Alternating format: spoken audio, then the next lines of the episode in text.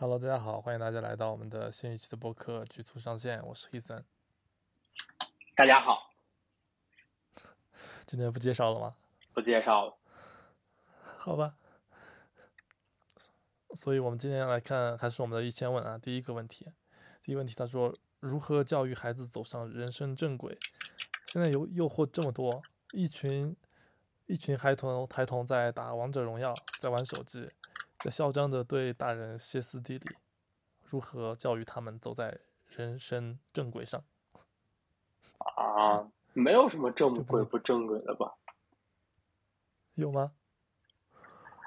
哎呀，那打个王者荣耀就不不是正轨了吗？那那按照一般家庭家长的那种那种想法的话，就这种打游戏啊，肯定是不务正业嘛，对不对？哎，那本着家长也好多不务正业嘛，那你你你你不应该天天努力工作、努力赚钱吗？是不是？对，那那那对，那倒也是，就是天天对孩子要求可多了，但是很多时候家长自己也做不到。嗯，就就就所以我玩手机确实不好，是吧？我觉得，哎呀，这个怎么说呢？它毕竟时代是不一样了嘛。就就就你本着还是用用之前那个那个那个标准，那个时候不是还是说什么那个那看电视也不好嘛，对吧？那那那就就就就可能还是时代不一样。你你现在小孩子肯定都是这个就就就背背手机啊，包括现在大人不是也天天就玩手机。啊，就就你说，就是我我最近想一个问题，就是家长很多时候他们对于孩子的要求自己是做不到的。那为什么要求孩子去做？就是你要用那种什么，就是他他其实是被父母或者是家长这个身份给给给给去影响到了。他因为我是父母，我是家长，所以我能够去对你提一些我认为你应该做到的命令，对吧？嗯。但本质上你这些很多东西你自己也是做不到的。啊，就就那你自己能不玩手机吗？你让孩子不玩，不不不玩不玩游戏，你自己能做到吗？也也做不到。你让孩子天天好好学习是吧？考门门考一百分，你小时候也做不到。那那那那啥变了呢？是吧？那那那那怎么现在就开始对人家有这么高的要求了呢？啊，所以我觉得这是一方面，就是就是就是没必要嘛，对吧？对。就如果你真的希望孩子是他是什么样的一个状态，那你应该是也是相似的一种状态嘛。对吧？你希望人家好好学习，你就你就你就你你也就应该是努力工作、积极主动啊，充满这种上进心，对吧？那如果你希望孩子能够听话呀、懂事，那你在平时沟通的过程中，或者你再去跟这个外部外界去交流的时候，是不是也应该充满了包容，充满了这种这这这种理解和爱，对不对？啊，就就就就就要不然你是单方面的要求，而这个要求它是站不住脚的嘛啊，所以我觉得这是一方面。另外一方面，我觉得就是。就就就对于就就不要着不要太着急啊！就这个东西，现在感觉什么手机啊、游戏啊，洪水猛兽般的，就就就没必要嘛，对吧？但是但是如果说这个孩子他真的到了非常过分的这种这种这种地方，那我们另外再说。但是我是觉得，就是就是就是很多时候就把这个问题给给给严重化了嘛，其实没那么严重。那玩个玩个游戏，然后这个这个打打打游戏啊，或者是什么看看电视啊，我觉得都很正常。就你相反，你越把这个事儿看得非常的严重，对吧？然后你你去耳提面命也好，你去这个这个这个这个就就就打骂也好，你说这个东西不行不行，那反而人家会有点这种叛逆的情绪嘛。你越不让我这样，我越这样，它慢慢就变成了一种这个这个这个就是恶性的循环嘛。啊，所以我是觉得大部分时候其实没有没没没没没那么严重啊。所以说该该让他们玩还是让他们玩，是吧？对，就该玩就玩，就就你到最后你发现就是他，就就他都有一个自我调节的过程，是吧？就很多时候你那种担心是没有必要。你说能能怎么样呢？是吧？也是 啊，就就就就他他他没有我们想象那么严重，反而是如果我们一直把这事儿这个挂在嘴边，天天叭叭叭说的时候，那那你孩子可能就觉得哎，这个这个，就就就不是说只有玩手机和不玩手机这这这这一回事儿，对吧？那那那那那，其实中间是有很多的，其实你可以去在这个通过这个过程，你去跟他立规矩也好，然后去跟他沟通也好，对吧？去去探探讨也好，我觉得这个都是挺好的。啊，对，所以就就这样吧。那个孩孩子们接接受这种王者荣耀啊，玩手机，其实我觉得每一代人都有吧，就不一定是这一代人。那上一代人可能没手机的时候玩电脑，对吧？没电脑的时候他们玩。其实我们不能应该，我们就是就你说那个啊，我不能以我们要求做不到的事情，然后要求孩子，是吧？就主要是引导嘛，教教育有一个引导的作用。你首先要做好自己嘛，然后才能让孩子走正确的道路。这是就是你你到最后你你只是就是粗暴的去说这个东西不行，我觉得就是呃也是一种方式啊，但这种方式肯定我觉得不是不是相对来说比较好的方式嘛啊，所以你就对多多交流一下呗，对吧？多聊一聊啊。对，沟通这个沟通最重要是吧？嗯嗯，好，下一个问题啊。他说，他与身边的朋友和身边的人交往的时候，总是容易看到他们身上的缺点，然后心生厌恶，他该怎么办？啊，有有，呃，呃，就他很容易看到别人的缺点，这个事情很难，是吧？呃，总是能看到别人的缺点，从而心生，因为他已经很严重了呀，就心生厌恶了呀。我觉我觉得尽量无视他们的缺点吧，无视他们缺点，然后多看到他们的优点，多珍惜但是但是他。的思维方式是吧是这样子，你改变不了的呀，对吧？啊，是就他那倒是啊，他他他跟人家聊天儿，然后再就是你说白了就是 同样一瓶水，那大家看到的东西不一样。那为什么大家看到东西不一样？是因为你脑子里面那个思维模式嗯是不一样的啊。所以所以所以就尽量的无无视吧。嗯，我觉得就是太狭隘了，就这个东西的本啊质是太狭隘了，对吧？就是所以我觉得其实解决这个问题最好的方法，倒不是无视还是怎么样，就是你得去多看、多想、嗯，多遇见，啊，就是你得你得把自己的那个边界给扩大嘛，嗯，是吧？就是你你说什么样的人他会一直反复去看别人的缺点，这个人一定是狭隘的，一定是闭塞的，就是就就他只能看到那个他他他他他不喜欢的东西，对吧？就像你说的，那那你无视他，嗯 那你啥都看不到了，可能是，而且你不可能无视的啊，除非你把自己就封闭起来。所以我觉得这个时候其实最好的方法是，你要去你要你要去跟更多的人去交流和接触，嗯，就不同类型的人嘛，对吧？就跟更多类型的人去交流。但是这种交流，它不仅仅是你那个面对面的沟通跟交流，你得读 书，是吧？你得比如说嗯看看一些好的文学作品、影视作品，然后思考嗯写作，啊，就是就是或者你要去旅行嘛，对吧？你你要去嗯看这个世界，所以你只有把自己的这个边界给放大之后，你才嗯，能够去用不同的角度去看同样一个问题，哦，对对对，嗯，是吧主要？是太狭隘了，嗯，对，要要不然你看到人家的缺点嘛，咱都知道人一个人他不可能说 是这个这个十全十美的，也不可能十恶十十十十恶就十恶不赦嘛，对吧？但你只能看到这个侧面，就说明这个这个如果说这个问题就听起来是很严重嘛，你到最后就厌烦了，而且这个东西肯定不是一次 两次的，是吧？那本质上最后的原因还在于说你内心的那个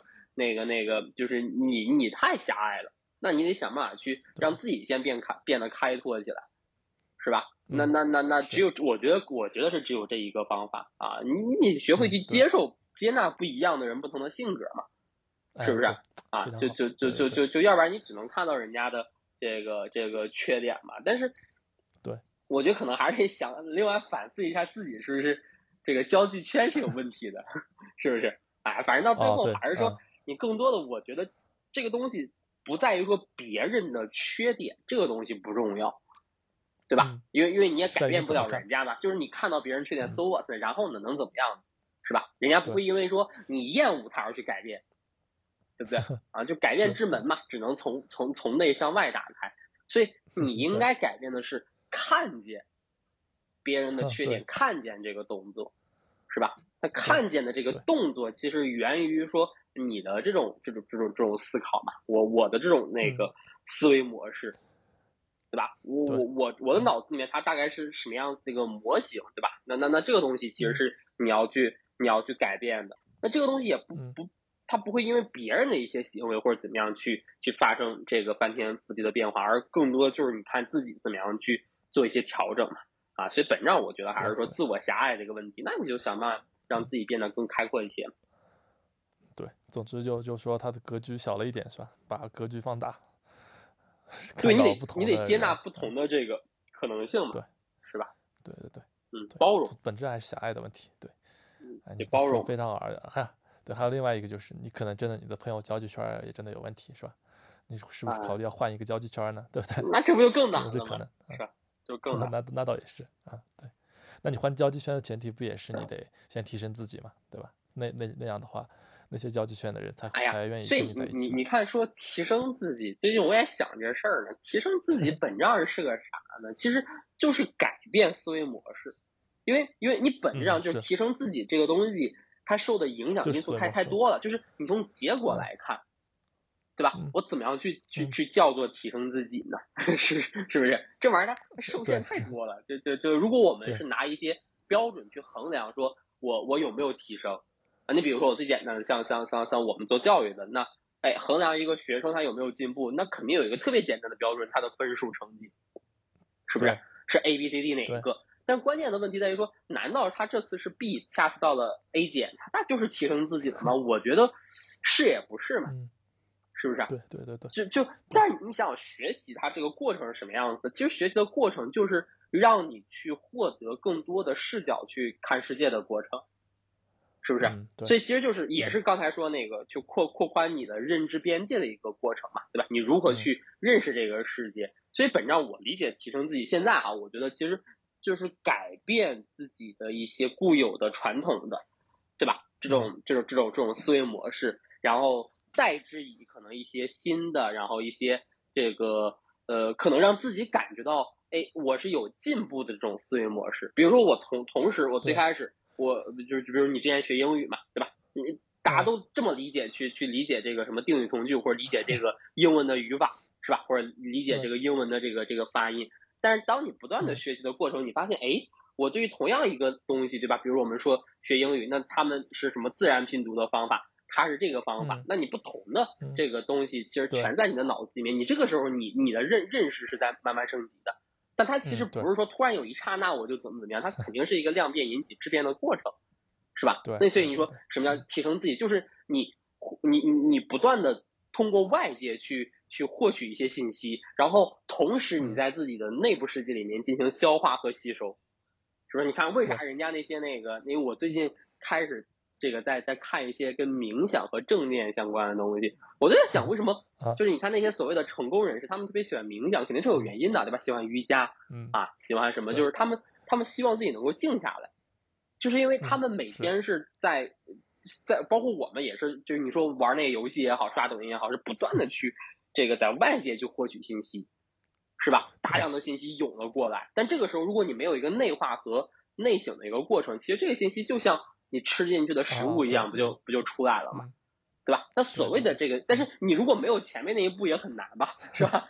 是你你一个一个一一个小孩子，你把他放到这儿，他不可能自己就羽化升仙就成佛了嘛，对不对？你得你得教化，是吧？这个时候你看教育学习，然后我们说的读万卷书行万里路，然后这个这个不就产生作用了嘛？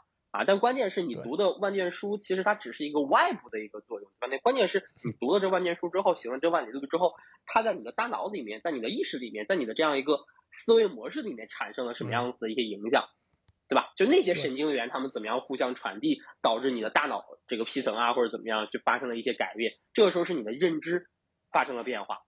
就对于同样一件事情，对吧？就我们说的这个问题，哎，你看了同样一个人，是吧？那我可能之嗯前、对我我只能看到他的缺点，他是这个非常的呃抠搜的，是吧？非常非常抠门儿啊。对比如说，就举个例子，他的缺点就他太抠了啊，每次出去吃饭都不不知道主动 A。但是你一旦这个，当你可能有更多的这种经历，对吧？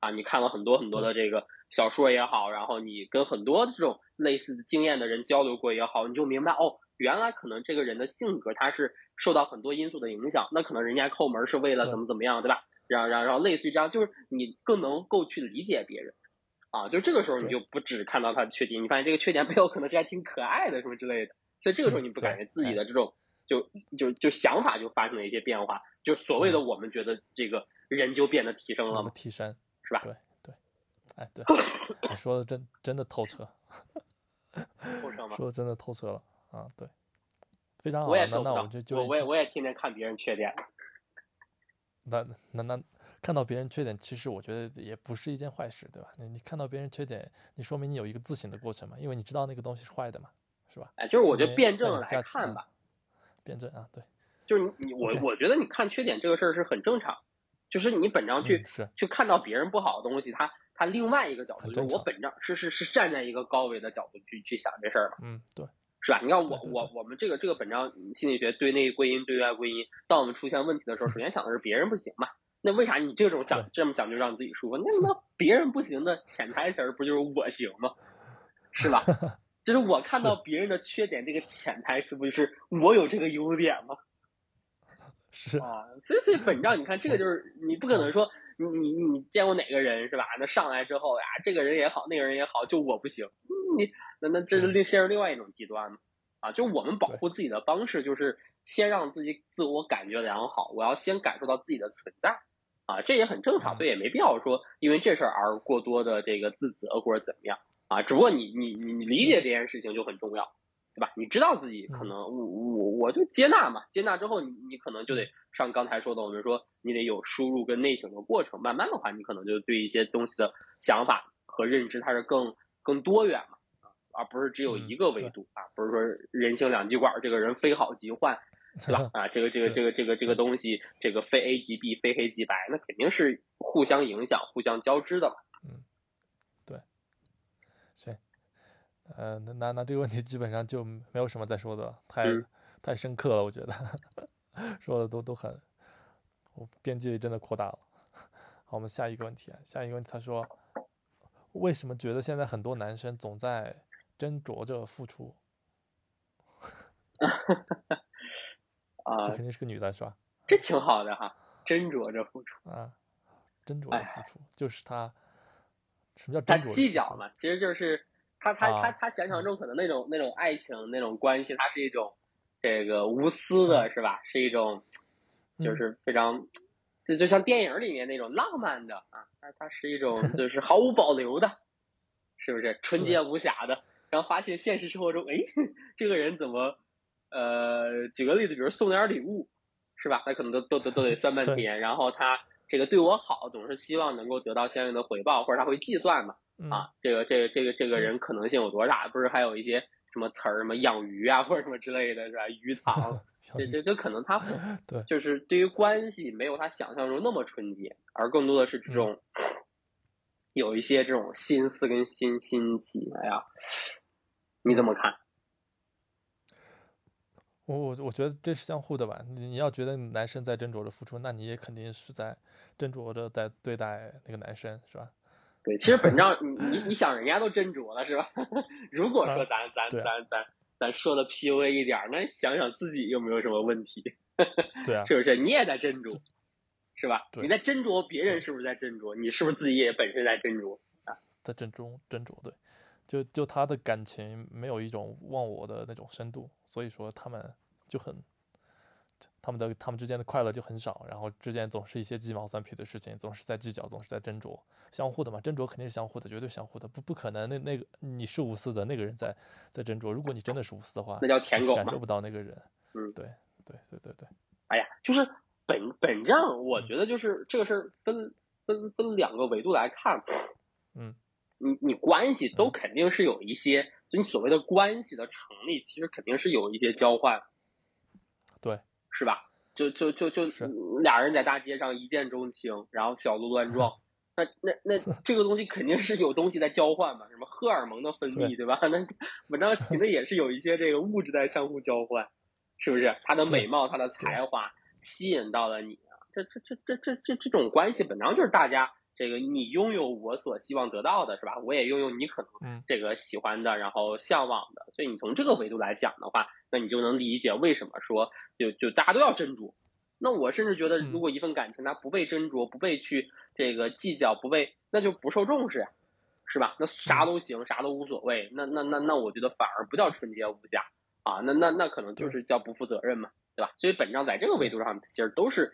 都都都是来计较的，那那那说白了，所有包括亲情、友情，是吧？那那那，其实其实都会都会都会有这种这种这种交换嘛，对吧？你本章可以理解为它是就是一个交易一个 trade，是不是？啊，我对我觉得这嗯个其实就就就没关系嘛，这个大家都能理解。然后另外一点的话，就是看你的，就我是觉得哈，还是看你的期望是个啥啊，就是 就是啊你本你不觉得这个东西它就会像一个，就像一个一把尺子一样去衡量、去审判吗？就是一旦你带了这玩意儿，它就像一个枷锁一样很沉重，嗯，是吧？是我去我去判断那个人他是就是是不是在就就还是又回到最开始咱那个结论，就是你在去计较别人是不是计较这件事情的时候，你本上是在计较，啊，这这这这这玩意儿就就就就就很就很悬嘛，啊，所以 对，还有一种可能其实就是没有遇到那个合适的人嘛，是吧？就是我是觉得，如果说真的是，你看很很多这种影视作品啥之类的，你看到那个合适的人的时候，可能最开始的时候大家都嗯感觉平平无奇或者怎么样，对吧？那可能慢慢去交流接触的时候，当两个人的纽带越来越多的时候，当两个人彼此互互相理解的时候，你发现，哎呀，这个人就是我的真命天子，所以那个时候可能就是就是你就不再去计较。计不计较这件事情，那可能就是真正的一种这个这个这个，我们我们说的一种热爱，一种关爱，对吧？那那种情感嗯其实是更真挚的，啊，就就是因为很多时候，就就还有一点是啥呢？就是嗯我们是被一些爱情神话给给给影响的，啊是啊是不是啊啊？会被一些爱情影响，是这啊总总感觉这个这个这个人类的爱情啊，它应该就是那么的轰轰烈烈，是吧？啊，对不能存在一些啊一一任何的一些杂质啊。但是现实生活中可能就是没有办法做到，就是你本质上就是降低预期的一个过程。嗯对是不是？就是你可能看到的影视作品，看到的别人的故事，他们都是 把一些细节，把一些这个这个可能日常的琐碎的，对吧？我们说的计较的啊，或者这种东西给给给去除掉了。你看到就是那个、他们希望你看到那个那个那个状态，对是吧？你就觉得美好，对然后觉得这就是我的期望，我就可以有这种期望 啊。但是，但但你也不能说被这种期望给给给给束缚住，然后去嗯让你带着任带着每就是在每每一段关系里面就带着这样一个尺子去标尺去衡量，那我觉得这种就很累嘛。对，对所以说就就不要带着这种枷锁去看待其他人。首先就 PUA 一下自己嘛，PUA PUA 自己总是好的。就还是得放轻松一些，对，放轻松。是吧？好啊，轻松一些。行，下一个问题下一个问题，对，下一个问题，他说，怎么样看待大家对房子的执着和追求呢？哦，好问题啊，是吧？你怎么看呢？你们家房子多？就我觉得这其实是一个经济问题，是吧？房子嘛，房子本质上是个消费品，消费品它就有周期的嘛，它它肯定要么就涨，要么就跌。那为什么涨呢？肯定是有人想让你去买那个房子，然后他就是让它房子涨，然后让你产生一种 formal 的情绪，然后让你就说，哎，这个这面积有多大，是否豪华，数量什么，然后激起你的欲望，然后让你的欲望就是没止境的嘛，然后人们就开始去追求和执着房子了。但是本质上，事实上，那个我们对于房子的需求其实没有那么那么所谓的刚需，对吧？我们中国五一九五八年的时候饿死人那会儿，嗯，哪他妈来的刚需是吧？观音土都就是刚需，所所以说那时候的人也没有对房子产生执着和追求呢。那本质上中国人还是对房子确实有一种依赖感嘛。中国人是以家为概念的一个国家，对，就是本上本着这种对尽量想儒啊儒家儒教的影响，对吧？就是对对对，尽量就想还它是以家族为单位，一个家庭为单位，那那家你得有个承载的嘛。你除了家谱，你看啊，是吧？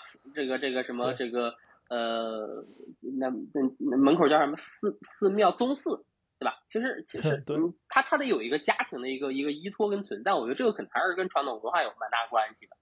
对对。那那事实上，其实其实你看其他国家的话，他们也是对房子有执有一定的执着和追求。那本质上原因就是因为那些想卖房子的人想让啊你去、去买房子，然后别人让你的欲望呢，然后对啊，然后让让刺激起来，然后让你觉得哎产生 formal，然后我觉得我现在不买就晚了啊。然后中国人总是这种想法嘛，是吧？嗯，我觉得就是是这样。我我觉得两两个维度嘛，嗯，刚刚才其实提到嗯两个，第一个其实是从文文化的角度嘛，对吧？就是嗯，就就就就我们认为房子就是一个家的概念，那家对我们来说的话，就是就在整个东亚文化圈都很重要的嘛，是不是？对对啊，就就就家族的概念、家庭的概念，那那房子其实自然而然就被赋予这样子的一个一个一个使命跟价值，是吧？然后另外你嗯看中国人他这种小农经济，他其实对于这种就是靠天吃饭嘛，啊，就就就这种可能可可这种农耕思想还是影响，尤其尤尤尤其是你看这种呃北往北一些的。那其实房子就意味着一个安全感的存在。你在大东北的时候是吧？你你想，你本着你在泰国，我没有房子是吧？嗯那到到了冬天，无对无所谓嘛，那没有冬天，是不是？我我我在海边儿随便拉拉一个那个呃这个沙滩我就能睡嘛。但是你说你在东北是吧？啊，在在那个嗯齐齐哈呃在在什么什么黑龙江齐齐哈尔是吧？啊，就在漠河，嗯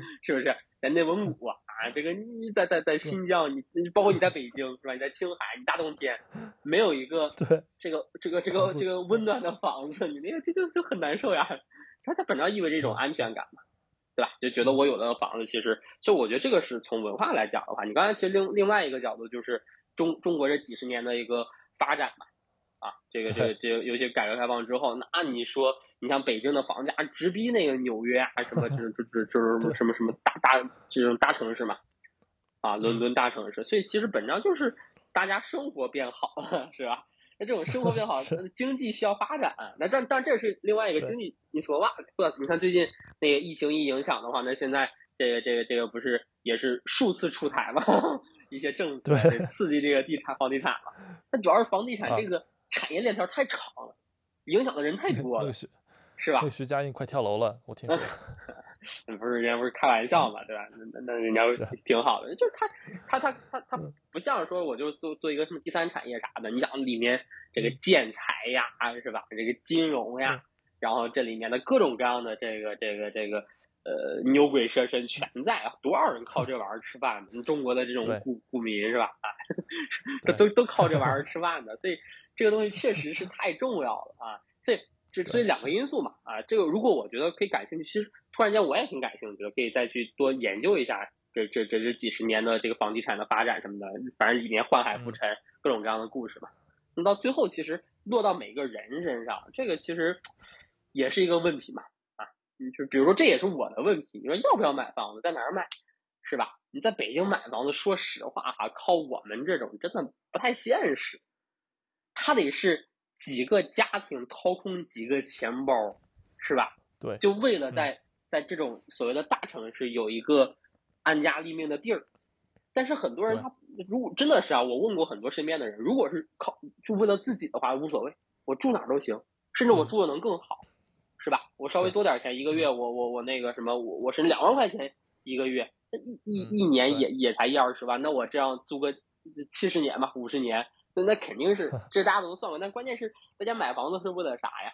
是为了在这样一个偌大的城市里面有一个有一个安安安安家安身的地方，是吧？为了教育、嗯啊，为了这个说呃呃老人来了，这个北京、上海、深圳有个有个地儿能住，是不是？啊，所以其实这里面东西就更复杂了啊。所以到最后你说嗯要不要买房子，在哪儿买？这个我个人是，反正我现在也没想好啊，我就得看自己的这个，就就你想清楚。但是我个人是相对来说不太会去因为这件事情而阻碍了自己，就就是让自己被被他给嗯禁锢住。因为我见过一些这个这个朋友，或者是比我稍微年纪大一些的，那那那那那也很努力，对吧？买个学区房啊，啊，那真的是不光是掏空几个 钱包，掏空自己几十年呀，不敢，对，就是在公司里面是不敢那个有任何的这个 举举动的，你你能理解吧？就是他们是能理反而解能理解这啊，万一没工作怎么办呢？一个月哎，睁开眼睛一个月就得还个几万块钱房贷，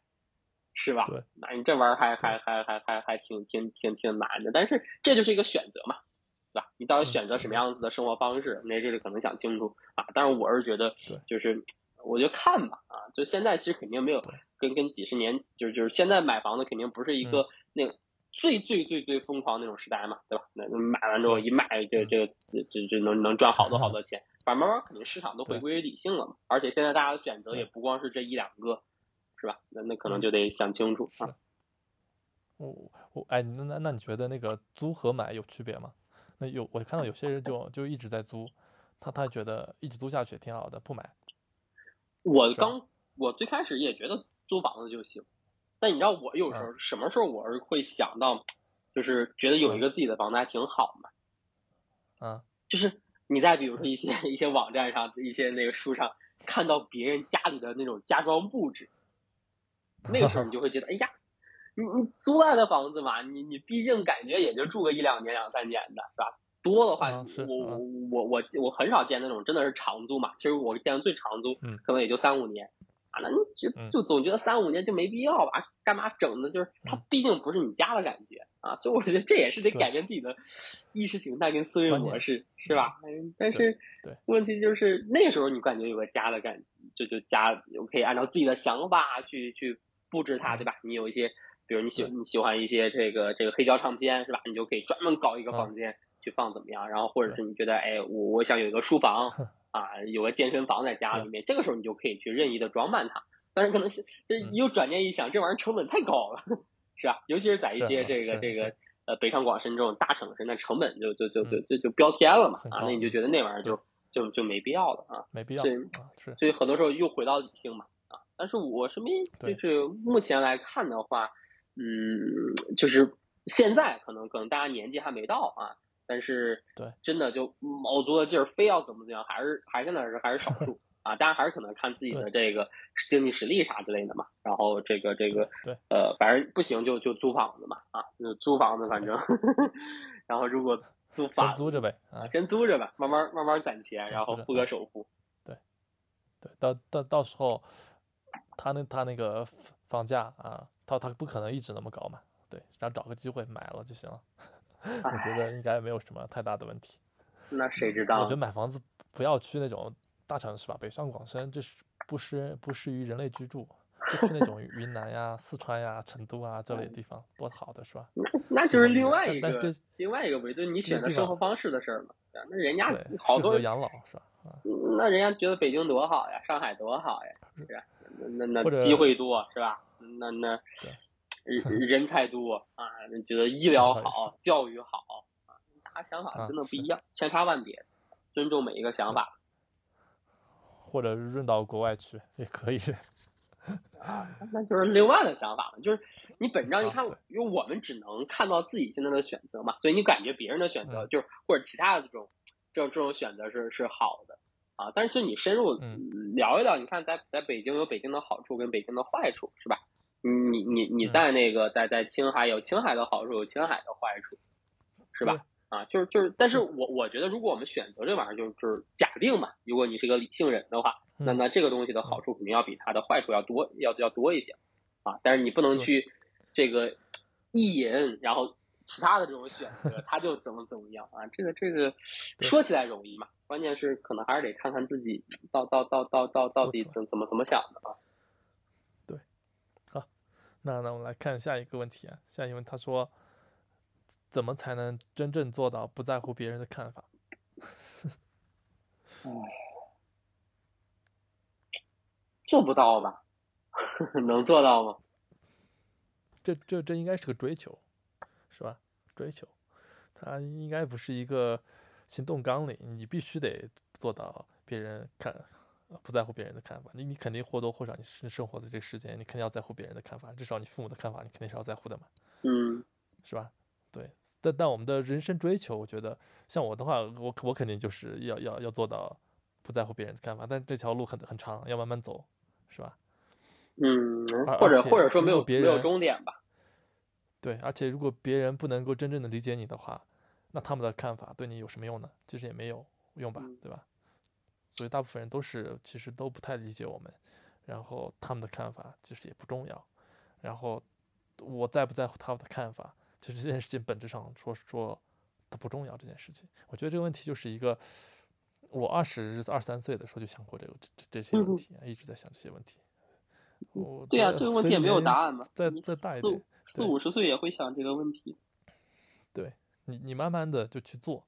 然后到最后你会发现，就就我们刚才说的，你的格局就会慢慢变大，然后就会内化成你自己的东西嘛，是吧？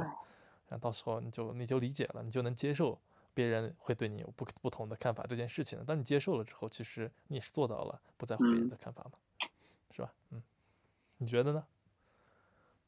就是这这个，你说他是追求，他确实也是追求但你理解这事儿他是，我觉我觉得永恒可能做不到的一件事情。做不到啊，就就就就是，而且而且你这个追求它一定是是对的嘛，就是也不要着急去贴标签嘛，别人的别人的看法，别人的观点，它不一定就是百分之百全然是不好的，是吧？对。那那你看我们我我们我们因为去照顾到别人的想法，因为去关注到别人的对我们的评价，其实也会产生很多有利的这个这个，你比如你你有另外一面镜子可以去照一照自己。是吧？对，那那多好呀！就不同就是不同的角度去理解自己嘛。你可能有时候你就是这个旁观者清，然后还有的话就是你可以通过别人的一些判断、别人的一些这个思考来去指导自己的行为嘛。啊，这件事我可能不知道怎么做，是吧？那那那别人可能就会给我们提供一些建议，所以你就充分的你就就把这个东西，不不如就把它变成一个积极的正向的东西，是不是？与就是相当于是与如果你不能去改变它，那你就加入它。是吧？对，那那那那那你是你你如果就是这玩意儿，还是说你一念之间的一个变化啊？然后另外一个，我我昨天看那个电影嘛，看那个《阿凡达》啊，那个那个看了呀？对啊，水之道啊，我觉得还好看吗？你看《阿凡阿凡达》就有五个手指头，是吧？然后那个真正啊啊，真正那个纳威人不是四根手指头吗？啊，就是它就不一样嘛，是它就多一根手指是吧？对，就是。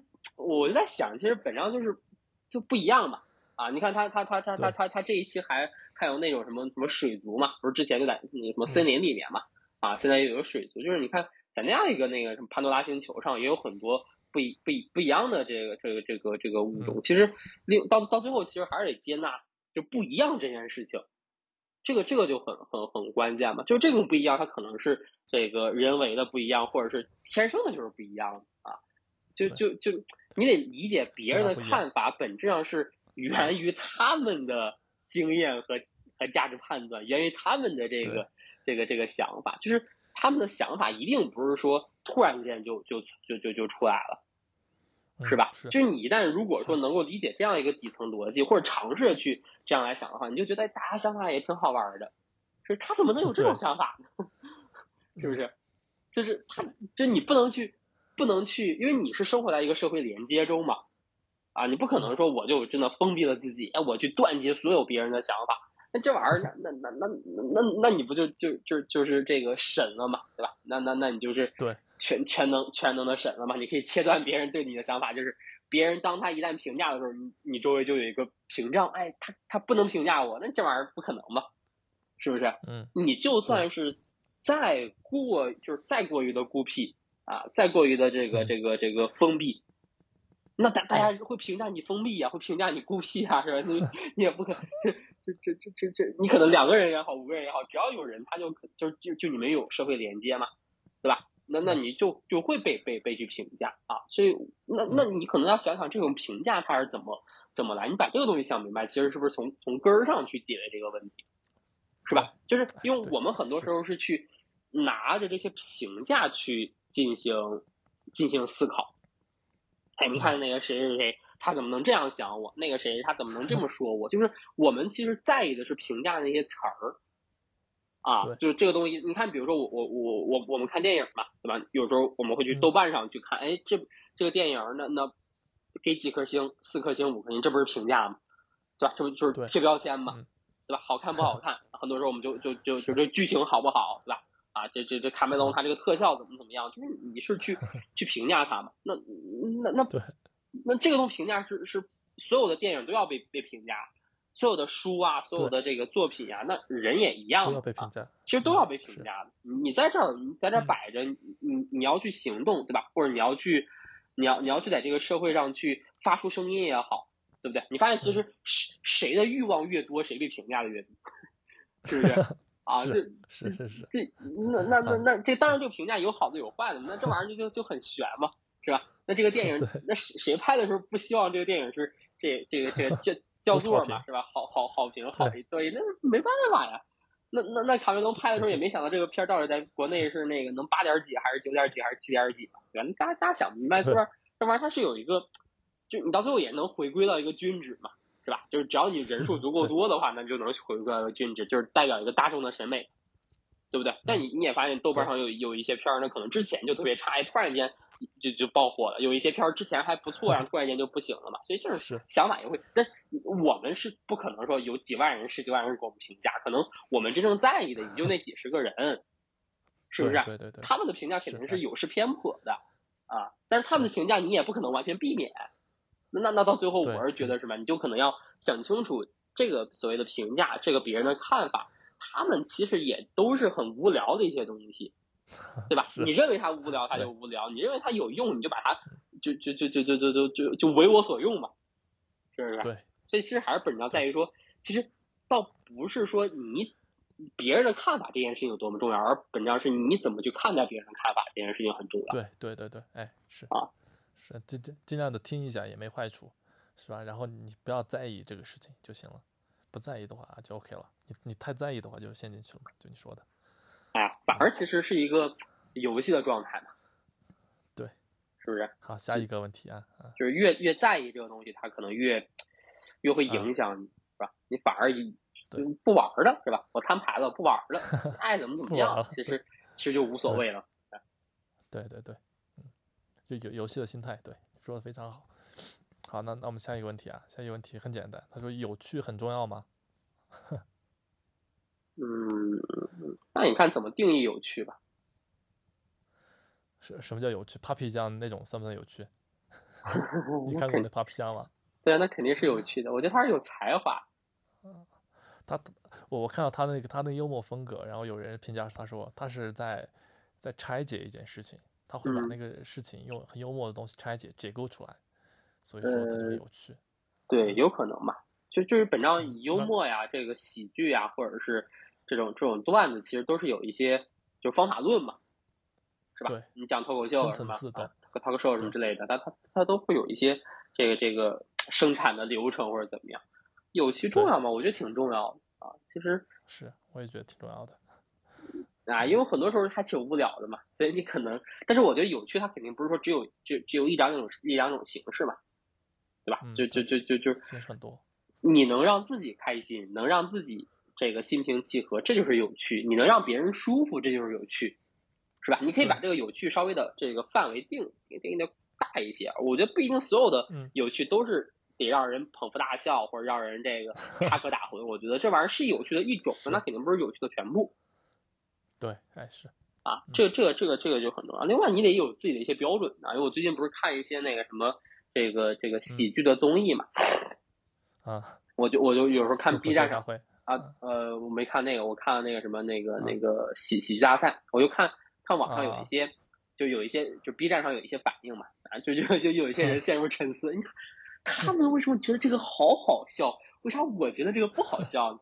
呀，我看完之后，我我最开始我也会有这种这种这种，尤其是我我记得之前聊过这个问题，我发现这个片儿，嗯哎呀，这个文艺片儿是吧？这个这个这个这个小小小众的类型啊，卡奥特片儿，大家都特别喜欢，呀都都都叫好。我有时候觉得这个片儿的进这个这个这个节奏太慢了，我在想是不是我的问题，嗯我审美的问题。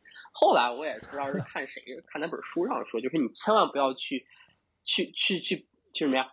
去因为别人的嗯评价而去影响自己的评价。就是每个人的评价标准就不一样，但是真正的评价标准不在于说它有个统一的评价标准，而真正的评价标准就是每一个人心里面的评价标准。就是你觉得这个这个这个这个段子好笑，对吧？你你你知道有一些那种罐头笑声吗？我觉得罐头笑声有时候还挺讨厌的。啊啊嗯，就就那种什么，就就就就一些情景喜剧是吧？那那把人的这个笑声都先录制上去，那玩意儿不就是一个情绪操纵吗？是不是？对，那那是是啊你，看弹，尤其我看现在有一些那个 B 站上的弹幕，然后也特别讨厌他们有一些那种真真的就是就是就就假的弹幕，尤其现在可能有一些视频网站上，他们那种假弹幕可多了啊，就有一些粉丝呀，或者有一些就是说操纵这个弹幕，因为人会看弹幕，所以我现在嗯呃基本上我就会把那个弹幕非常精简，因为我觉得它会影响我的这种判断啊。当当比如到这个地儿，本来我觉得不好笑，有一堆人哈哈哈什么，就我就觉得哎，是不是还挺好笑的嗯？但是我后来一想，我我理性告诉我这玩意儿就是不好笑，因为我没笑，是吧？哎这这哎是，不管这个分儿多高不管公啊关注对他呃什么现场观众对他有有，那我觉得这玩意儿不好笑，那我觉得不好笑，我有自己的标准。是，不不，那那那我现在有问题啊，嗯是是你有是你有自己的标准啊。你看到笑话的时候，别人可能在笑，你可能不笑，但别人笑会不会促使你去找这个笑话到底好不好笑呢？不不不，会不会让你我我觉得我我反思呢？我我会不会们不是？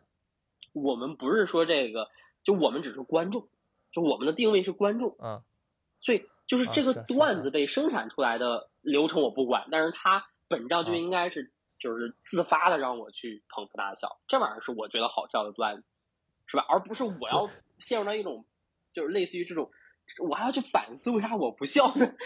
那不好笑原因在这儿。那每个人的笑点不一样，每个人的经历不一样，所以他这个东西能戳到的人是不一样。所以为什么有人喜欢爵士，有人喜欢摇滚，对吧？有人喜欢民谣，嗯对吧？有人喜欢 hip hop，那那就是因为大家的这个这个各各种各样的这个经历不一样，那到最后我适合的东西就不一样嘛。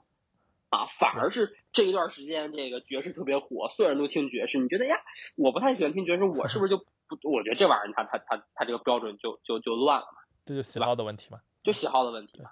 啊，所以我是觉得千万就是，但是我是觉得就是从众肯定是一个很省时省力的方法。而且我们我我们不管自己有多么的坚定或什么，你不可能说现就是避免从众的这样一个效应，嗯对吧？这这这也是本质上是是是人性的一部分嘛。那关键的可能你在这个过程中可能要保持一些独立的看法，而不因为说这个东西我觉得不好笑，别人觉得好笑，我就非要去这个加入到这个凑这个热闹，是吧？是而不是说，哎呀，我看现在那个人怎么这么幽默呢，我就觉得自责啊，我怎么能做不到人家在那个公共场合讲话的时候怎么怎么样？你有自己的亮点呀，对吧？那那那不是说所有人都要成为那个什么呃公共场合的呃那那个什么 social flower 交际花，是不是？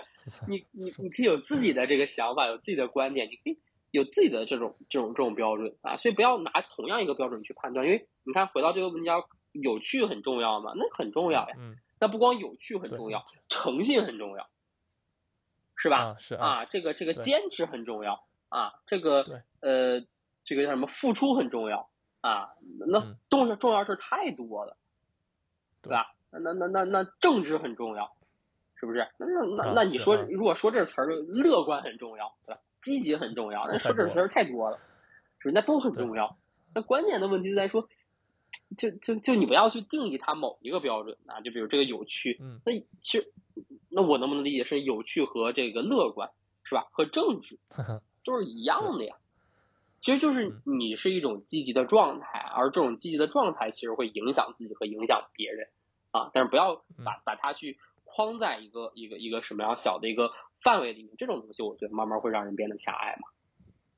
对对哎呦，那那那那我现在想到另外一个问题啊，他嗯说有趣很重要吗？有趣当然重要了，但但有有没有想过无趣重不重要？嗯就就同样一个人啊，你你你跟一个有趣的人，你喝一杯茶，和一个无你和跟一个无趣的人喝一杯茶有什么区别呢？那哎这这个有点儿，这个问题有点儿 tricky，就是你回答不了这个问题。因为你你本质上还是说你怎么去，但我啊理解的就是那肯定跟有趣的人喝喝茶更有趣啊，就是如果有的选择，我为什么要选择跟一个无趣的人喝茶呢？就是除非他一定有身上其他特质，对吧？他虽然无趣，嗯但他有钱呀，是吧？是他虽然无趣，但他是我领导呀，是吧？这不就是他的有趣之处吗？哎，这么一个无趣的人还能成为你领导，嗯这个这个这个，万一那个这就是这件事的有趣之处。对那个那个领导，而且还还很有趣怎么办？那是不是就就特别好？其其实我我觉得吧，有有有趣的，就就刚才那个例子啊，你你跟有趣的人喝茶，有有趣的人会让你体会到喝茶这个背后的这个行为的一种一种意思和行动背后的美妙，它嗯会让你感觉到这种美妙存在。然后你跟无趣的人喝茶，你看到的就是一杯茶。所以说，我们选择的时候肯定要选有趣的人呀，对不对？为什么要选择无趣的人呢？疯了是不是？但有时候你就像你说的，那我我遇到万万一我我的领导和我喝茶呢，我的领导无趣啊，对吧？那我是不是要喝呢？那肯定要喝，对不对？其实还有一个是，你看，就我们说这个叫叫趣味相投嘛，是吧？就对对，对志志趣相投啊，就是，嗯，就是就是这个这个有趣这件事情，它的 有趣之处在于说，他们没有一个统一的标准。比如说 A 这个人我可能跟他待在一起特有趣，但是 A 这个人呢，跟另外一个人他就没有任何的化学反应，是吧？是就是另外一个人觉得这个 A 这个人怎么这么无趣呀、其实这玩意儿就是青菜萝卜各有所爱，对吧？那那那你就是这个这个对上眼儿了啊，就是所以可能到最后，并不是说我们去去评价一个人有趣不有趣，而是说这个东西它在一个特定的场合里，对吧？你会不会觉得舒服啊？嗯？哎，是啊，这个就是这个状态就就就很重要嘛啊。那那你说不不可能说我们一跟一个人就是天天啊这个这个这个超级有趣，哈哈哈是吧？乐乐呵呵的，嗯那你生活嘛，它有高有低，它有对这个嗯这个这个高高昂的声音，它肯定有低沉的声音嘛啊，所以它嗯其实是这样一个不断的循环往复的一个过程啊。所以其实到最后还是说找到，就是我觉得有趣很重要，对吧？咱刚才也说了，乐观很重要，什么嗯外向很重要，内向很重要，什么都很重要。关键其实最重要的还是说，你这种这种这种这种状态是让自己感觉到舒服的啊，是是是是没有那么没有那么紧张的啊嗯，那那就是你对就是相对来说比较好的一种状态嘛。所以其实真正让人，就比如说我不知道哈，但是我感觉受欢迎的人也好，或者是呃，就是真正被人喜欢、被人尊重的人，呃，他他他嗯他大概率应该是让人舒服的一个人，对是吧？对对对，嗯他可能偶尔会咄咄逼人，偶尔会这个死气沉沉，但是他大部分时候状态会让人觉得跟他待待在一块儿很舒服很。舒服啊。但是因为你是要找到跟自己同频的人，所以这个人他能让你舒服，不一定让别人舒服。所以为为啥你就得就就就每个人的朋友是不一样的嘛？那要是这样的话，那肯定一个人可能有无数的朋友，是不是？所以到最后还是说大家都能找到共频共频的人嘛，同频的人对吧？同频共振的人，趣味相投的人嗯，是吧？嗯，行。那好，那我们今天就到这里，我们下周再见。如果大家喜欢我们的播客，欢迎大家订阅，然后评论，然后在我喜马拉雅、Apple Podcast、Google 的 Podcast，然后也还有那个小宇宙上关注我们的播客局促上线。我们下周一再见，好，拜拜。拜拜拜拜。